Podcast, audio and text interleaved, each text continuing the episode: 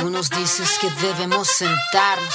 Mari Mari Compuche, Mari Mari Compuenui, Mari Mari Pulamian, Mari Mari a todos quienes nos están escuchando. Bienvenidos todos a este nuevo programa de Cultura de Raíz. Como siempre lo digo, Cultura de Raíz, que nació a partir de un Instagram del mismo nombre. Nos pueden buscar en Instagram en arroba cultura.de y también ahora en, en www.culturaderraíz.cl, sí, porque estrenamos hace poco. Mi nombre es Catrín Ñanco, yo soy la locutora oficial de este programa. Y a quienes escuchan, ¿cierto?, eh, las reflexiones que hago periódicamente en el programa, donde me tomo la palabra del programa y, y me doy el permiso de, de entregar mi opinión, de bueno, tengo esta vitrina, ¿cierto?, para que me escuchen y también la utilizo para que escuchen a mis invitados. Mis invitados que cada vez han sido más importantes, sin desmerecer el primero. Obviamente la primera de nuestras invitadas fue eh, Erika Portocarrero, con quien he forjado una muy bonita amistad a partir de ello. Entonces, eh, ¿por qué digo que son cada vez más importantes? Debería haber dicho cada vez de tierras más lejanas. Aunque ya tuvimos algo de una tierra similar, porque conversamos con la también diseñadora Denise M. Vera. Ella eh, reside en Australia. Ella es de padres de origen mapuche y ahí está eh, fabricando unos hermosísimos, em, ¿cómo se llama? Hermosísimos em, vestidos que en general tienen líneas, son muy bonitos. Eh, lo compartimos también en ese, en ese proceso cuando teníamos el, el programa al aire. Y también si quieren revivir ese programa, recuerden que pueden ir al podcast, pueden ir a Spotify y buscar aerradio.cl y ahí encontrarnos como Cultura de Raíz. Pero si quieren ir de una forma más rápida aún, pueden ingresar, de nuevo lo repito, a www.culturaderraiz.cl y en ese lugar pueden acceder de forma eh, muy rápida. Ustedes van a la pestañita que dice programas y ahí van a encontrar todos los programas en donde también subimos los últimos eh, tres programas que nos faltaba por subir. Este es el cuarto de la temporada de verano, así que van a encontrar todos los programas eh, que hemos realizado acá en AE Radio. Recuerden que nos escuchan a través de la señal de radio.cl. Nunca hay que olvidar aquello. Em, así que hoy día todavía no los presento a la invitada, solo quería adelantarles estas cositas y además quiero comentarles que hace poquito, el miércoles pasado, subimos eh, la publicación y algo que venimos trabajando por un buen rato ya con, eh, con el equipo de Cultura de Rey. Venimos trabajando algo eh, porque no sabíamos cómo hacerlo, no sabíamos cómo lograrlo, entonces estábamos viendo realmente cómo realizar esta, esto que, queríamos hacer eh, y llevar esta idea que teníamos a algo más concreto. Para nosotros lo importante es poder promover y, que la gente conozca más de la cultura y de la sabiduría de nuestro pueblo Entonces no sabíamos cómo ahí hacer un match entre esas dos cosas. Y lo que hicimos fue algo muy simple, algo que, que quizás eh, quizás no, no sé, bueno, no, vamos a desmerecer nuestro trabajo, ¿verdad?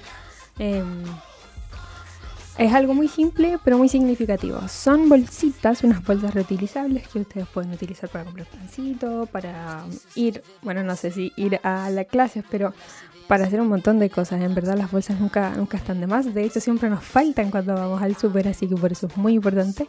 Y mm, aparte que vienen con otros regalitos, pero lo importante de estas bolsas es que vienen con un motivo, un motivo de elementos, de elementos como el curral, el co eh, Mapu y Kuru, que son los elementos eh, principales que existen aquí en la Tierra y que sabemos que tienen un trasfondo más allá de eso. Eh, están los colores, que por el momento tenemos solo tres. Tenemos el Karu, Kalfu y... El Karu, Kalfu y... ¡Ay, se me fue! Keru. Verde, rojo y amarillo. Y también tenemos el proyecto diccionario, que son palabras que están en Mapu Tumun y la idea de estas bolsas es que ustedes al comprar una de estas bolsitas, aparte de ayudar a nosotros a poder seguir con este proyecto que llamaba Cultura de Raíz eh, y a llegar a más personas, lo que buscamos es que ustedes se conviertan en, no sé si embajadores es la palabra, pero que se conviertan en personas que puedan promover también la cultura. Se conviertan en personas que puedan, em, que puedan ayudarnos a divulgarla y si alguien les pregunta a ustedes, oiga, tengo esa bolsita, sí, qué bonita, qué bonita, ¿cierto? Pero ¿qué, qué significa cultural? ¿Qué significa co? qué significa es tal o cual cosa. La idea es que ustedes al estar con estas bolsas nos, nos ayuden y puedan comunicarles a las personas qué significa eh, fuego, que este es un nien, los nien son los espíritus protectores de tal o cual parte, etcétera. Esa, esa información se les va a adjuntar a ustedes, a quienes nos compren las bolsas, y la idea es que cada vez que ustedes le pregunten pueden puedan eh, comunicar lo que significa y así que más personas conozcan la cultura, que más personas puedan conocer lo maravilloso de esto y que puedan reflexionar sobre ella, puedan hacer, no sé, algún dibujo, lo que quieran hacer. En verdad es, es hay algo libre. Aparte de las bolsitas, van a tener un lindo, lindo regalo, ¿cierto? De, eh, que son coleccionables, como lo dijo por ahí eh, en una grabación que tuvimos hace un ratito. Sí, son coleccionables, la verdad. Em, vienen unos marcadores de página que si les gusta la lectura les va a ayudar muchísimo, me ayuda mucho. Eh, algunos imanes para el refri, no sé, para algunos imanes, algunos stickers y por ahí puede que venga una granola que estamos inventando, que estamos eh, pronta a salir. Tenemos que hacer pruebas todavía, pero va a ir de regalo en las primeras compras que se hagan. Así que es algo que hemos estado pensando con bastante dedicación, bastante tiempo. Eh, y más que nada porque queríamos hacer algo que aparte de, de tener un rédito por eso, ¿cierto? Eh, para poder seguir en este proyecto tan grande que es como que es Cultura de Red, queríamos hacer algo significativo y, sobre todo hacerlos parte a ustedes quienes nos escuchan también y a todas las personas en verdad que, que nos puedan apoyar a, a, que sigan comunicando este conocimiento, que sigan promoviendo la cultura. Entonces necesitábamos este, este asunto, esta esta business, si le quieren decir de alguna forma, para, para poder seguir con nuestro propósito, que es esencial para nosotros en, en ese sentido. Así que estamos muy contentas, esperamos que tenga una buena acogida, esperamos que las personas puedan apreciar lo que hemos, en lo que hemos estado trabajando y esperamos que ustedes también eh, quieran ser parte de esa comunidad hermosa que se ha creado con Cultura de Raíz. Así que muy agradecida por eso, espero que lo compren, así que nada más, ustedes nos hablan por Instagram, por directo, siempre estamos atentas ahí a responder a todas las cosas que nos preguntan, entonces eh,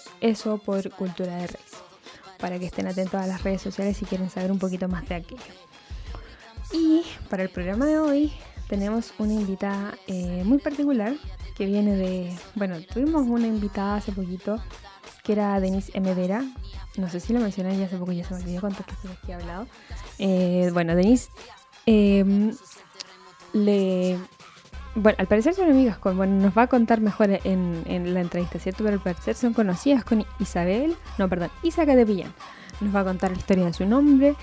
Eh, Catepillán es el apellido de su abuela. Nos va a contar por qué pasó eso. Ella es una chilena que se fue a Australia, se radicó allá y en la actualidad vende vestidos de novia pero basados en el crochet. Algo bastante autóctono de acá de la zona, más al sur aún más. Entonces nos va a contar eh, cómo fue ese viaje, qué pasó ahí entre medio. Yo ya la conozco, ya puedo conversar con ella, ya tuvimos algunas eh, conversaciones, así que está bastante entretenido eso, como su historia está muy potente para que se quieran escuchar y cómo, la verdad, lo importante de esta historia es cómo esta conexión que siente en la actualidad con la cultura la ha hecho resurgir, la ha hecho renacer.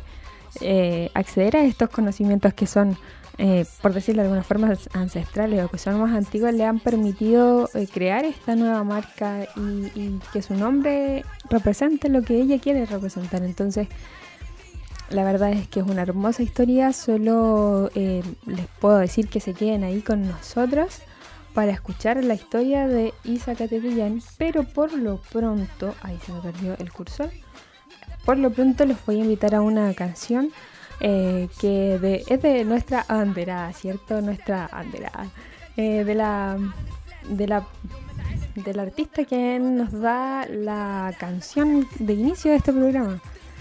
Para ustedes, para quienes nos están escuchando, no podíamos en este último programa de la temporada de verano no poner a, Anita. Esta es mi Verdad venida de You. Ustedes nos escuchan por eh, la señal de aerradio. Pisoteado por toda la sociedad, me tuve que hacer fuerte por necesidad. Fui el hombre de la casa muy temprano.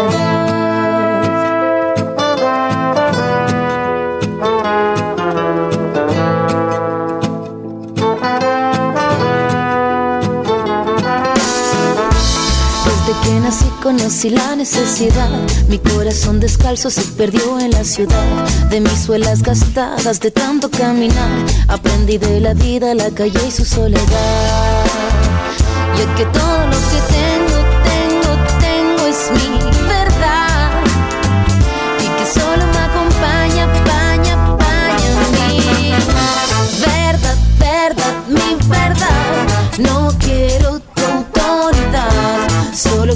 caminar con dignidad y conquistar mi libertad.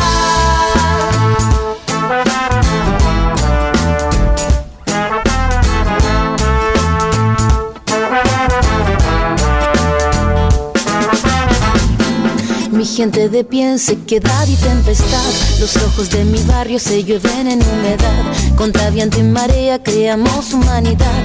En contra del silencio rompiendo la frialdad. Y es que todo lo que tengo, tengo,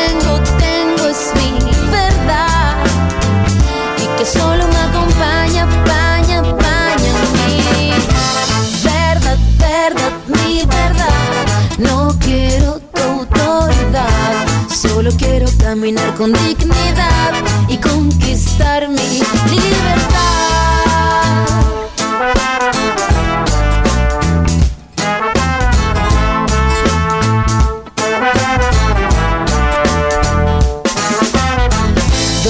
Ustedes ven el miedo, nosotros vemos verdad. Ustedes crean rabia en nombre de la autoridad. Ustedes son los pobres, carecen de dignidad. Sepan ustedes, no queremos caridad. No tenemos casas, tenemos la vecindad. No tenemos sus guardias, tenemos comunidad. Necesitan nuestra música para ver la realidad, pero jamás conocerás la solidaridad.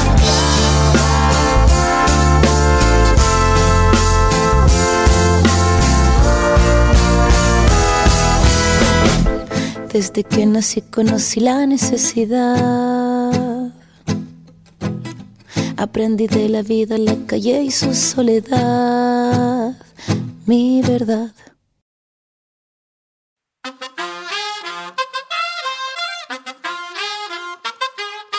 Tú nos dices que debemos sentarnos.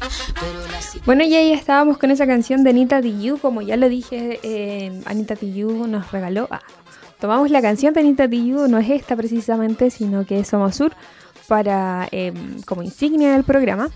Eh, y en esta oportunidad escuchábamos a mm, Mi Verdad de Anita Tijoux. Qué buena canción, también salió en, esta serie El Reemplazante.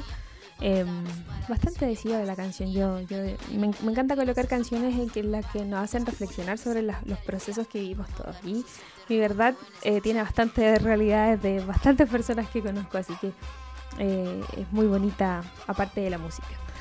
Pero como lo anuncié antes, para quienes nos están escuchando a través de la señal de radio.cl, hoy día tenemos una invitada muy particular, una invitada internacional, chilena pero internacional. hoy día vamos a estar conversando con Isa Catepillán. Ustedes no saben quién es, no sé, bueno, y si saben quién es, qué bueno, vamos a profundizar un poquito en su historia, pero Isa Catepillán nos acompaña el día de hoy. Isa, Mari Mari, Lamien, ¿cómo estás? Chum Lady Am. Hola, hola, gracias. ¿Cómo estás? Isa, Isa, em, bueno, como lo dije antes, em, bueno, la mayoría de los invitados yo los conozco a través de la cuenta que aprovecho de promocionar de nuevo como siempre, arroba cultura punto de raíz. A través de esa cuenta, eh, la Isa muy amablemente, la Isa ya confianza al, mil por ciento. Ella nos eh, compartió una publicación em, y, y bueno, que nos haya compartido me dio la seguridad para poder hablarle, como siempre. Yo soy muy patuda en ese sentido, como que pregunto nada más. Y si, digo, si me responden bien, qué bueno, y si no, no era nada más. Entonces aproveché esa instancia para poder conversar con ella y muy amablemente después, bueno, estábamos en Año Nuevo, recuerdo, como cerca de fechas como muy importantes, entonces era como un poco complejo encontrar ahí el, el día, pero aquí estamos para el último programa de la temporada de verano con Misa Catepillán. Eh, Isa, tú eres, eh, bueno, nosotros conversamos antes, entonces ya, ya, no, ya le digo la Isa, ¿no? somos amigas. Eh, Isa, tú eres chilena me contó un poco su historia. Yo creo que en la otra sección, que es un poquito más larga, te voy a pedir que, me, que la vuelvas a contar eh, la, la, lo, el tema de, de, tu familia, ¿cierto? Pero Isa, cuéntanos, ¿quién eres tú? ¿Qué es lo que haces? Eh, ¿Dónde estás? Queremos saber eso, de tu propia boca. Eh, sí, vivo en Australia, eh, cerca de Byron Bay, en un pueblito rural, eh, más o menos como al centro de, de, Australia, que es un país muy grande, en la costa obviamente. Em, soy artista textil, me dedico principalmente al tejido. Eh, elaboro prendas de crochet a, a mano diseñadas por mí. Eh, en los últimos años he estado trabajando principalmente con novias, diseñando vestidos de novia a crochet, pero también diseño patrones, no de, no de vestidos de novias, pero de otras cosas, para revistas en Estados Unidos, en Inglaterra, para que la gente siga mis patrones y, bueno, el diseño, digamos, y las instrucciones para que la gente que, que, le gusta mucho tejer pero que no sabe diseñar pueda seguir un patrón y, y hacer un diseño mío. Y eso, a eso me dedico, al tejido. A eso te dedicas. Sí. Oh, qué, qué emocionante. ¿Dijiste Byron Bay? ¿Perdón? Byron Bay, ¿ahí vives? Vivo cerca, vivo en el área de Byron Bay. Byron Bay es una, como un balneario pequeñito muy famoso, por eso lo nombro, porque si nombro mi pueblo, que se llama Malambín, nadie va a saber dónde es, pero es a 10, 15 minutos de Byron, hacia el interior. Uh -huh. Me resonó porque yo tengo un primo, un primo que hace unos años ya, él en estas becas de estudio fue a España de España se pasó para no sé dónde, se, uh, se, se pasó por muchos lados y después ya no, no, no, volvía y ahora vive allá en Byron Bay. Ah, Entonces dije, ¿será? ¿Será? Entonces lo empecé a buscar, sí. Suena parecido sí. historia, que también me fui a España primero. No, no con becas, porque me fui a vivir a España, luego viajé mucho y llegué aquí y me quedé. Parece que es una es algo eh, que pasa y no, no, eres la única parte de mi primo, no eres la única que le he escuchado algo similar. Parece que algo llama la atención de ese lugar, o no sé si de ese lugar, quizás de viajar, de conocer otras cosas, puede ser. Sí. Eh, no sé. Eh, bueno, Isa, tú nos contabas que haces estas, eh, bueno, yo estoy viendo la página, la pueden ver, eh, isacatepillan.com, ¿cierto? Y ahí vemos lo que haces, pero tú eres ingeniera comercial, me comentabas el otro día. Sí, estudié ingeniería comercial. No sé si soy ingeniera uh -huh. comercial. Me, me, recibí, tengo el diploma. Eh, hay una parte de mi personalidad que está muy reflejada en lo que estudié, pero el resto. Sí, han pasado muchos años desde que no me dedico a eso. Obviamente, tener un emprendimiento siempre requiere de, de cierto conocimiento eh, de administración. Uh -huh. Me dedico principalmente a, a crear, a ser artista, que es lo que más me gusta. Sí.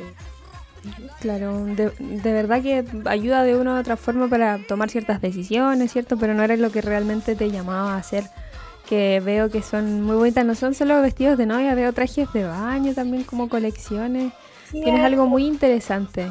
Mis colecciones son más diversas, pero mis clientas hasta el momento son todas novias, las que me mandan a hacer pedidos a medida. Ya, También me han comprado, sí, o vestidos de colecciones que son vestidos cortos, pero la gente que me contacta, la mayoría son de todo el mundo. Es súper emocionante. Qué, qué, loco eso de llevar algo tan autóctono, tan, o sea, yo realmente mentiría si diría que eso nació acá en Chile. No, no, estaría mintiendo porque no sé realmente de dónde viene, pero eh, uno antes yo no había internet fácil, yo me acuerdo que tenía que ir a un ciber a buscar internet porque en la casa no había, entonces había que gastar 500 pesos para estar una hora en un ciber y uno no se colocaba a buscar así como de dónde viene el crochet. Entonces yo recuerdo que eh, donde yo lo vi era con mi mamá, con tías como del sur, como bien como de acá, de, de la casa, de estar ahí en los mantelitos estos de...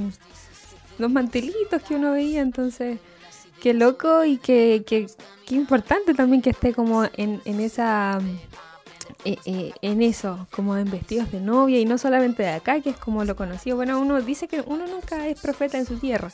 Eso parece que es medio cierto.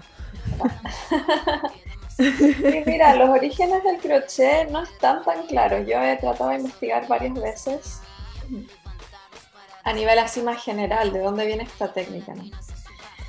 Pero lo que yo tengo claro es que en mi historia personal viene totalmente de mi sangre, que el tejido está muy inculcado en nuestra cultura y esa cultura obviamente viene de mis raíces indígenas también. Eh, para mí, ya te lo comenté antes, em, no tenía mucho sentido dedicarme al tejido. O sea, me encanta tejer, pero el único sentido que, que, empezó a aparecer como muy fuerte y que ahora es como lo que mueve mi pasión y mi emprendimiento es la conexión con mis em, países, la verdad. O sea, tejer es muy lindo, pero que eso me conecte con de dónde vengo es lo que es como de lo que más me mueve, lo que más me apasiona. Y para mí, en mi historia personal viene de ahí, porque mm, los pueblos originarios de Chile, principalmente del sur de Chile, tienen una tradición muy grande con, lo, con el arte textil, con las fibras, con las lanas de oveja.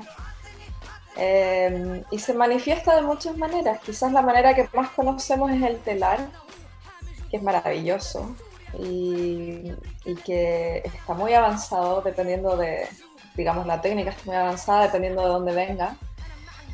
Pero también eh, mucho palillo, crochet, muchas otras cosas. Para mí viene de, ahí. Y, también de haber nacido en Chile en los 80, que todavía se practicaba mucho en la casa, como las mamás, las abuelas siempre estaban tejiendo. Y no se valoraba.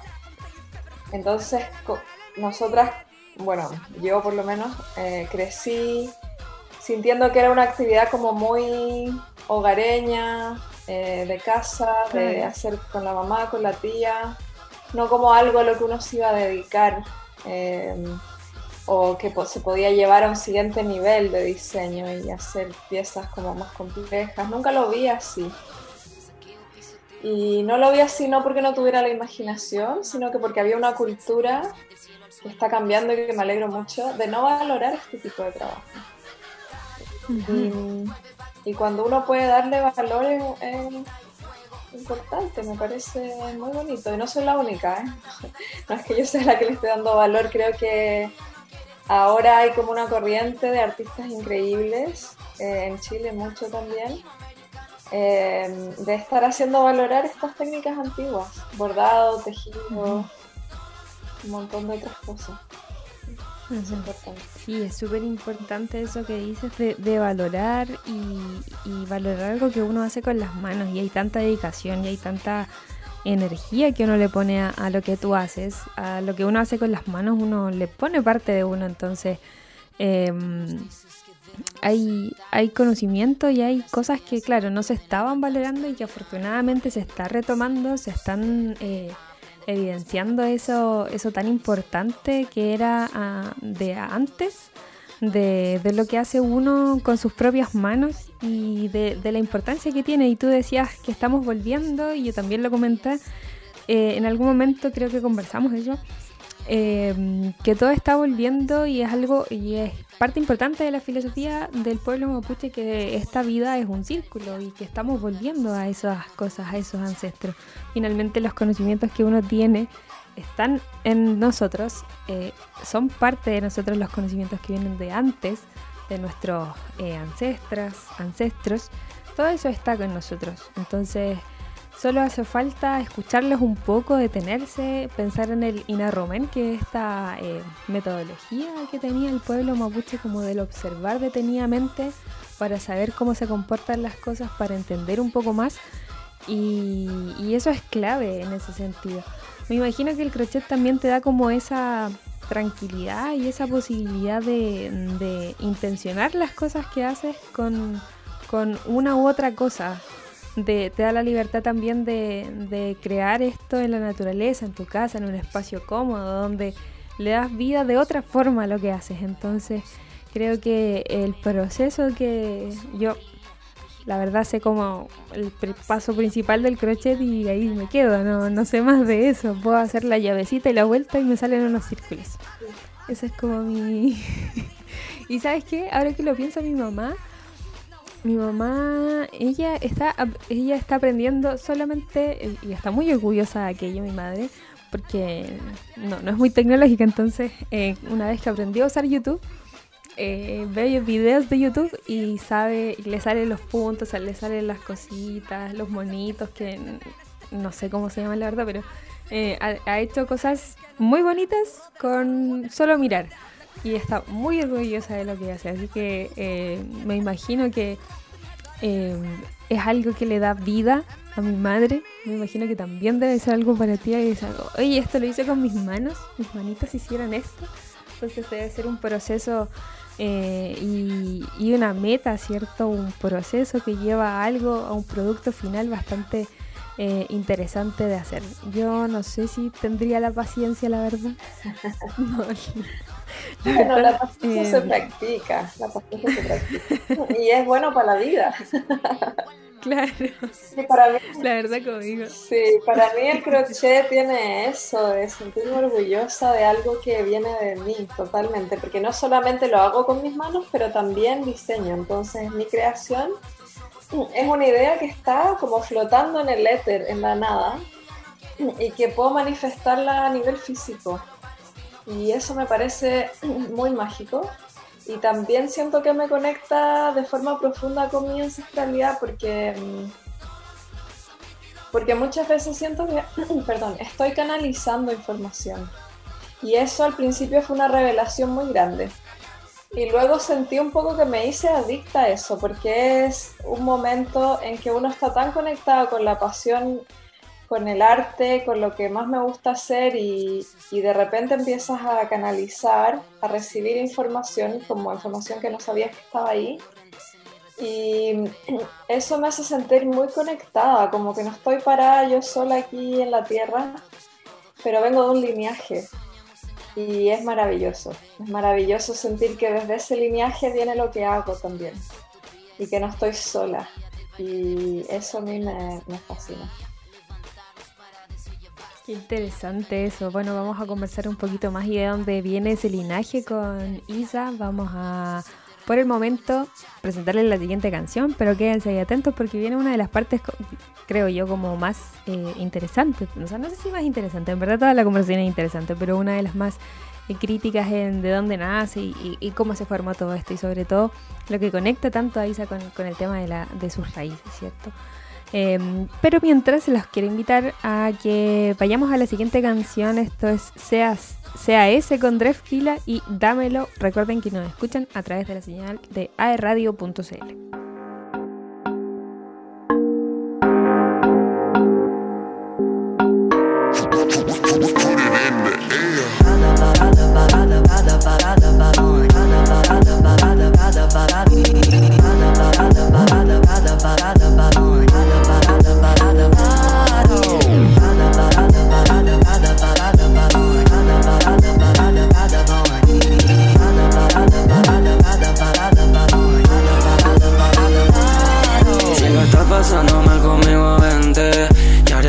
cosas sean diferentes. Mi vida no parece la de alguien de 20 Historia nueva, Dani Eva sin serpiente. Yo sé que tú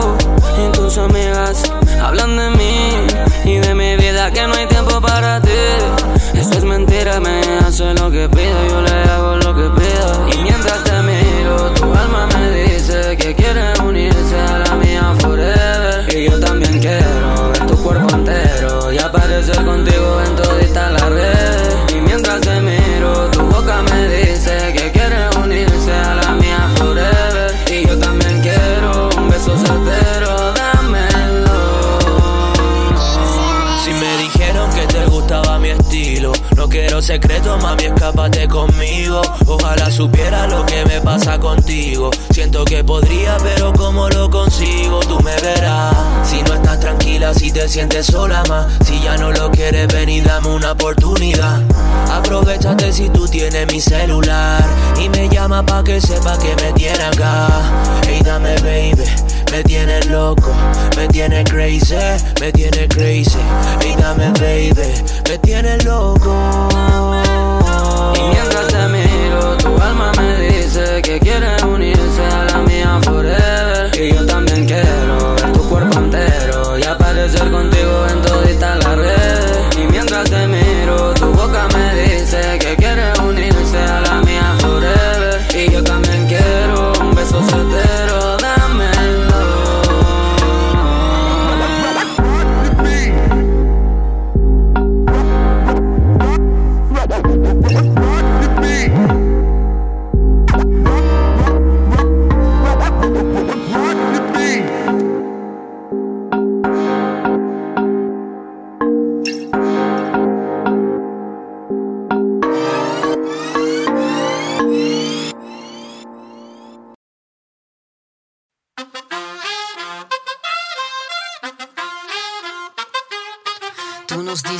debemos sentarnos. Bueno, ya ya estábamos con CAS, CAS, me cuesta un poquito decir este joven, CAS y Drefkila con Dámelo. Una canción bastante interesante, a mí me gusta mucho. Bueno, casi siempre, la- no, no.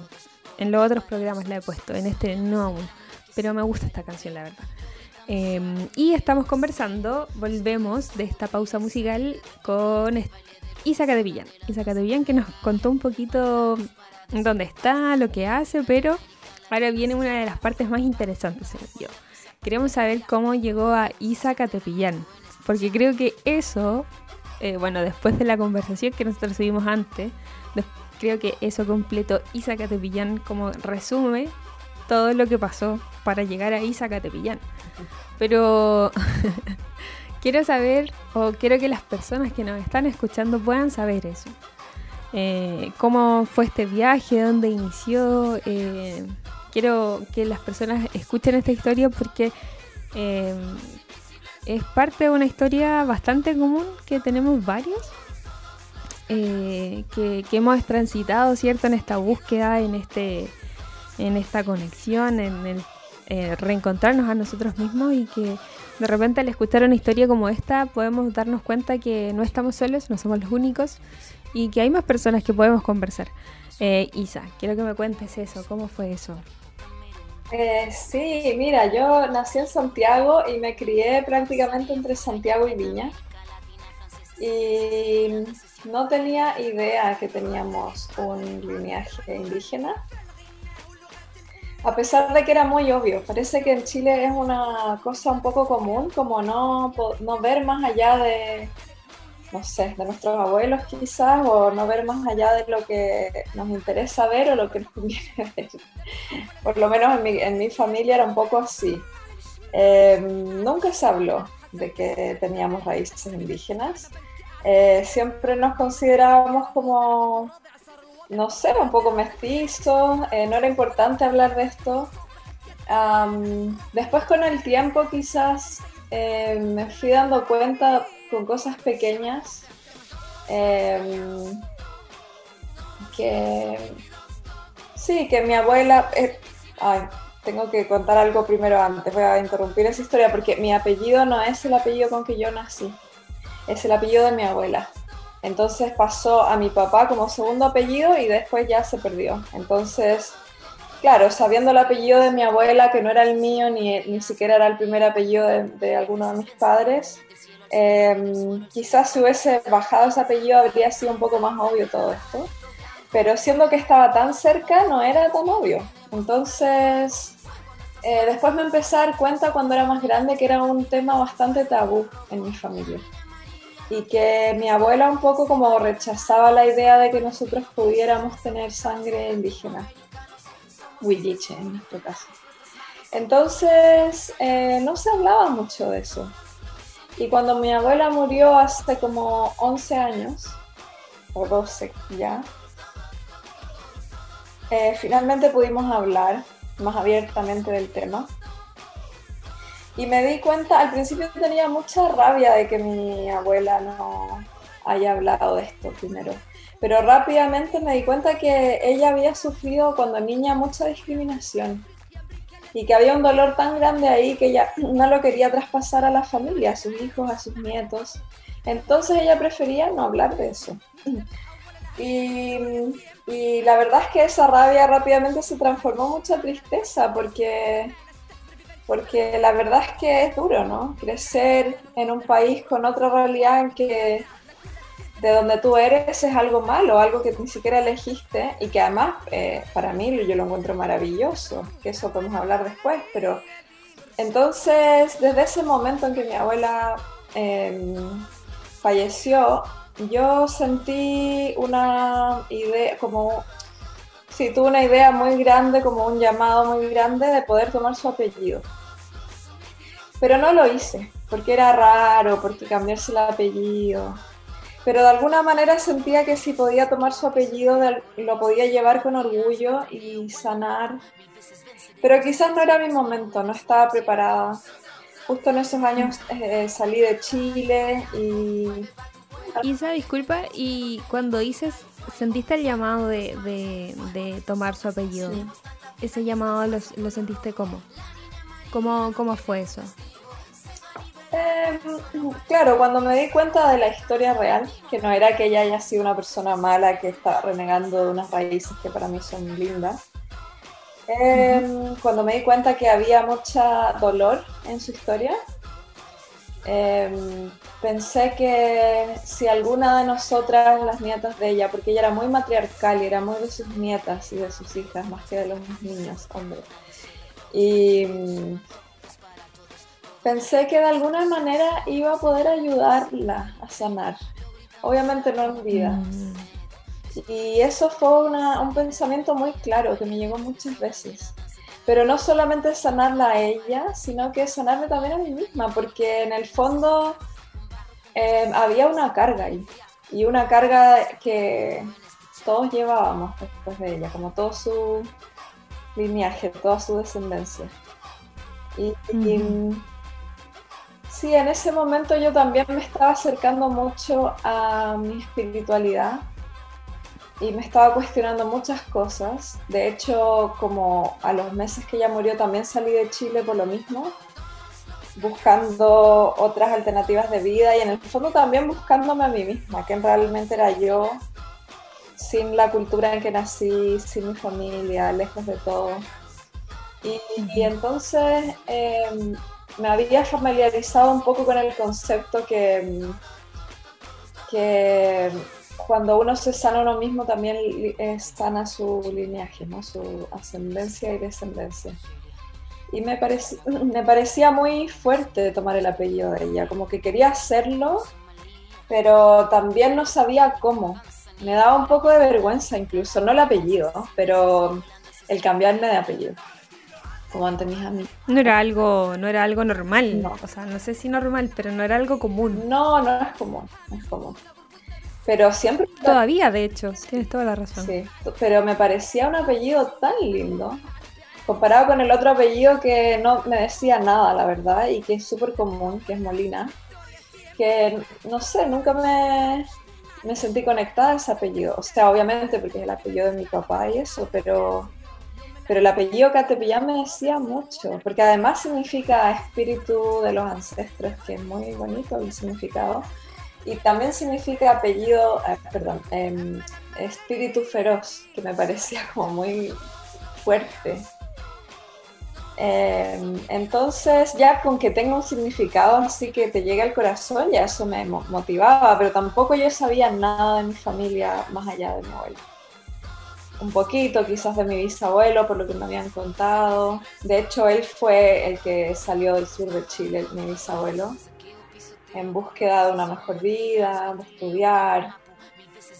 Entonces, pero yo sabía como de la segunda parte de su vida, ¿no? Cuando se fue a vivir como a la ciudad y que estudió en la universidad y que se transformó en un ingeniero famoso pero no sabía de su infancia, no sabía de dónde venía, de dónde, había crecido.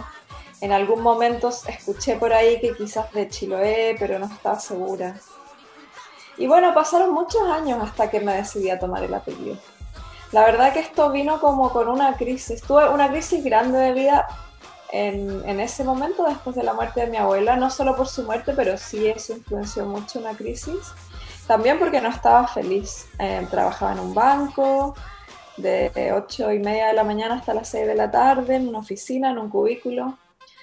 Ganaba bastante bien, pero para la edad que tenía y eso, recién salía de la universidad, pero sentía que se me pasaba ahí la vida y que quería dedicarme a cosas que tuvieran más sentido, que fueran más profundas. Y también quería no vivir la vida esperando las vacaciones, el fin de semana. Hmm.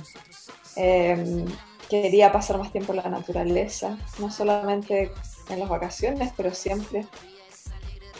Esa fue la primera crisis que tuve, pero después cuando ya llevaba varios años viajando, eh, y que fue maravilloso también, viví en España, después estuve viajando como por un año sin planearlo mucho, eh, viví en Nueva Zelanda y andaba buscando eh, como ciertas respuestas de la vida, poder conocerme más, y poder estar más libre también, trabajar un poquito aquí y allá y poder viajar y hacer mis cosas y, y profundizar en las cosas que realmente me interesaban, como el yoga, el arte. Y así llegué a Australia y en Australia decidí quedarme. Y la verdad es que era un propósito o una meta muy difícil, porque de todos los países en los que andaba, era el país más difícil de conseguir eh, una beca de residencia, una visa, perdón, de residencia. Y mm, también porque Australia nunca fue mi sueño, como yo soñaba más como con otro tipo de país, no un país anglosajón. Pero por alguna razón extraña me sentí muy, muy conectada aquí a la naturaleza, no tanto a la cultura, pero sí mucho ¿Será por el mar? Mucho al mar. Y, luego también conocí al que ahora es mi marido y entonces ya con, todo ese panorama obviamente me quería quedar. Y, y ya era como dejar de ser viajera otra vez cuando postulé a la visa de residencia. Y eso también causó ahí una crisis, porque era como, bueno, ya no quiero ser mesera de vez en cuando, no quiero andar con lo mínimo de plata como quisiera un poco más de establecerme, pero tampoco quería volver a ser ingeniero comercial y trabajar en un banco, en una institución grande, eh, porque eso significaba también moverme a una ciudad grande que en Australia no quería. Y entonces, bueno, decidí postular a esta visa que era muy difícil. Y ahí pasó algo muy mágico, que esto no lo cuento nunca, porque esta historia ya la he contado en algunas partes, pero hay, una, hay un detalle que, que no lo he contado nunca. Un día, por casualidad, me invitaron a un círculo de mujeres guiado por una mujer indígena de aquí, de Australia. Y yo estaba con todo este tema que me quería quedar en Australia, que no sabía si postular, que no sabía si iba a poder quedarme, pero que quería quedarme no para siempre, pero por lo menos quería quedarme unos años. Y mm, fui invitada y en ese círculo había mujeres de todo el mundo. Fue bien increíble, llegaron como 20 mujeres. Y una mujer indígena maravillosa de aquí de Australia guiando el círculo. Y en algún punto ella dijo, como sabía que había gente de todo el mundo y mucha gente de Sudamérica también, muchas mujeres, ella dijo, ah, preguntó, ¿quién de aquí es de Chile? Y creo que fuimos tres las que levantamos la mano. Y, ella nos dijo, bienvenidas de vuelta a casa. Y yo me emocioné un montón, porque tienen una teoría que hace muchísimos años, antes de la historia de lo que esté registrado, aborígenes australianos partieron en un viaje hacia el sur de Chile. Se quedaron. Y en el fondo ellos creen que son hermanos muy cercanos a los indígenas chilenos, porque se mezclaron y, y a mí, yo me emocioné, pero así hasta las lágrimas.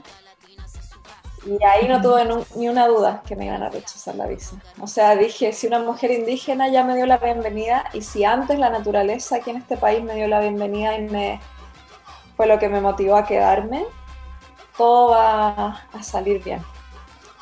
Pero bueno, pasaron varios meses antes que... ¡Wow! Es increíble. Que sí, una que no, puedo... Una sorpresa, ¿no? Muy grande. Mm.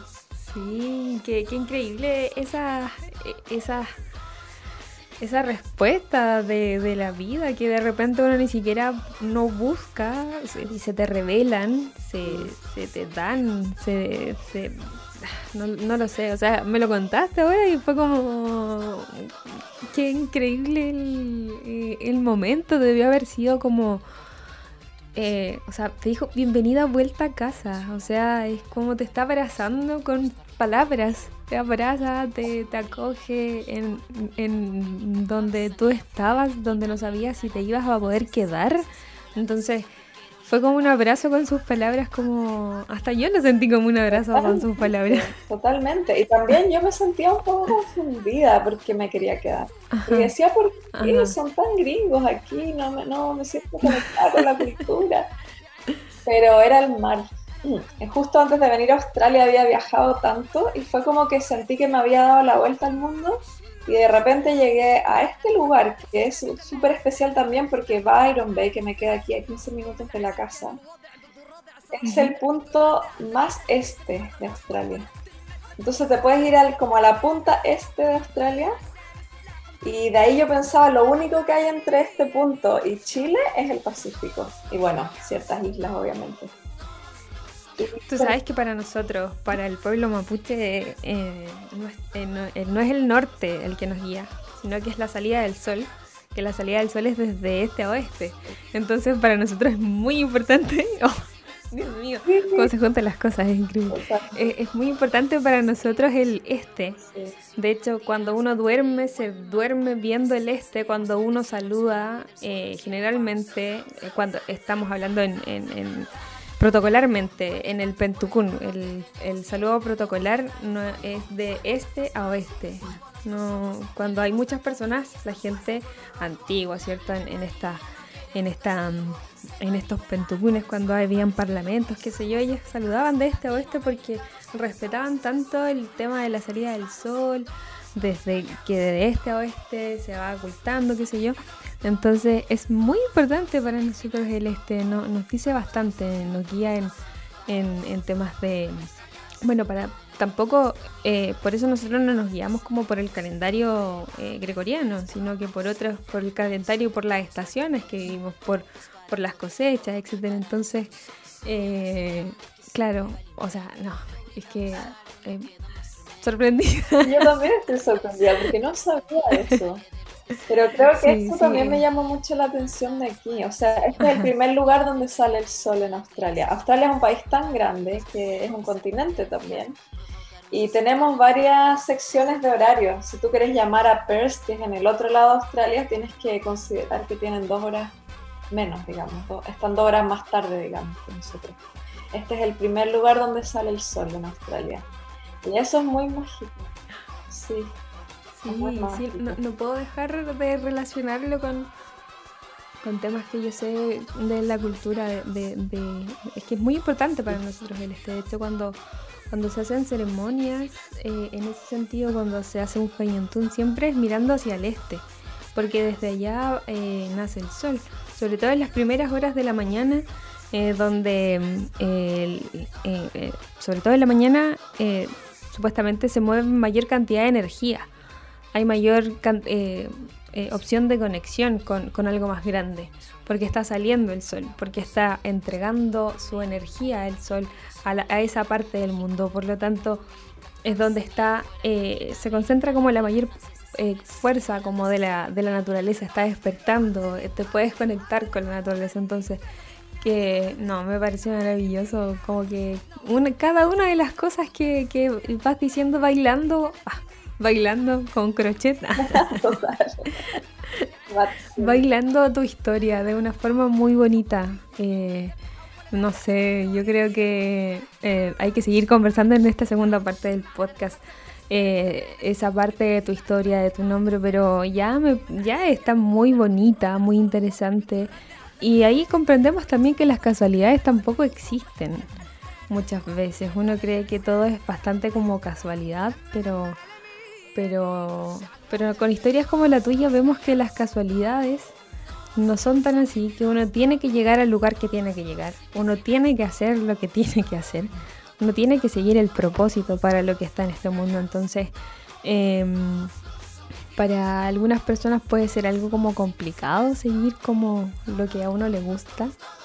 Que ahí tuviste tú un poco esa disyuntiva, ¿qué voy a hacer? ¿Qué voy a seguir?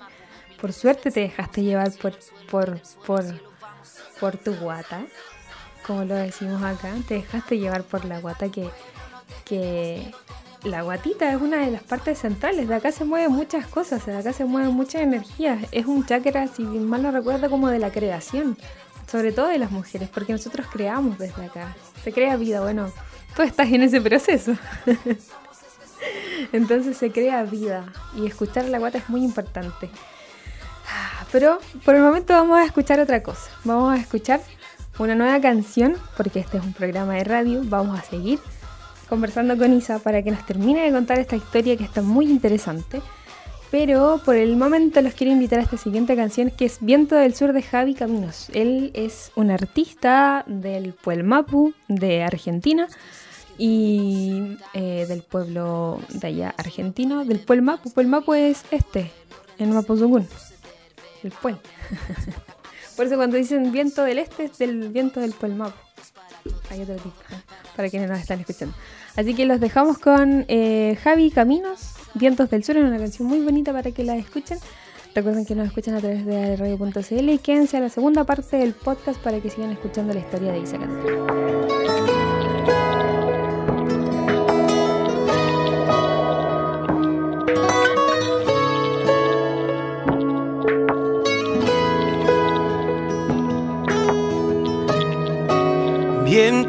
de la montaña, arrímate a la ventana pa' que se sienta mejor.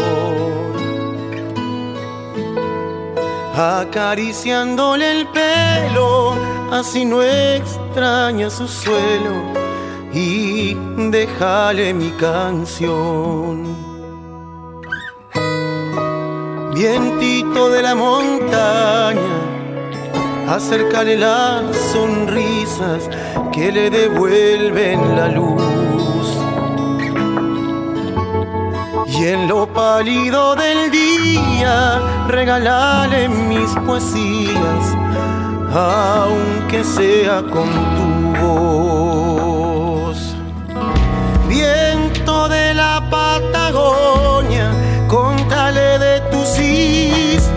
de la tierra en que nació, arrastrándole las penas, dejándole cosas buenas y el mensaje de mi amor.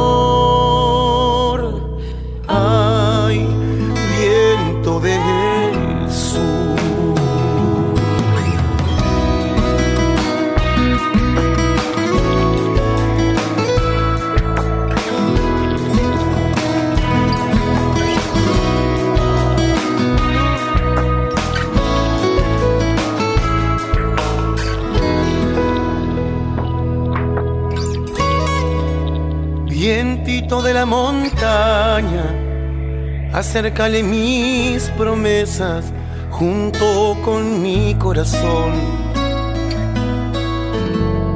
Pedile que nunca olvide que todo lo que se vive lo conseguimos de a dos.